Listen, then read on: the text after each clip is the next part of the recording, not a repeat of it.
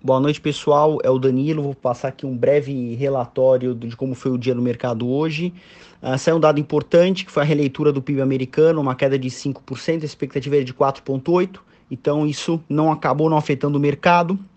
Europa também foi um dia relativamente positivo. Agora, é, próximo a fechar o pregão, quase uma hora antes de fechar o pregão americano, o Trump anunciou que fará uma coletiva amanhã para falar sobre a China em Hong Kong. E isso gerou uma apreensão e fez com que o mercado caísse. Aqui no Brasil, especificamente, o cenário político ainda trouxe um pouco de estabilidade. Então, o mercado, a, a bolsa oscilou bastante hoje, apesar de no meio do pregão ter esboçado uma reação. O dólar acabou fechando em alta, com 2% aproximadamente, o valor de 5,39.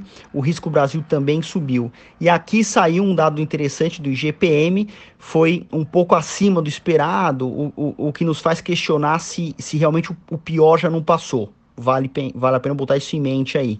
Agora, especificamente sobre o setor imobiliário hoje, justamente por conta dessa elevação de, da curva de juros, foi o, o, o setor, o segmento que mais foi afetado no mercado hoje.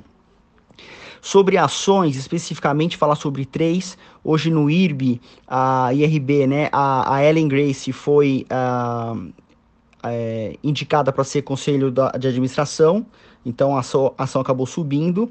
A 1003, né, que é a dona da, da Pizza Hut, frango assado, subiu 16%.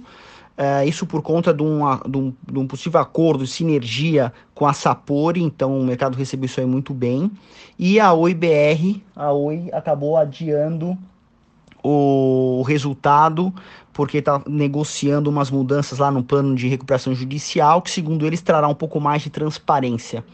Então é isso. Logo mais a gente manda um texto aí com um pouco mais de detalhe sobre o pregão de hoje. Um abraço, boa noite, até amanhã.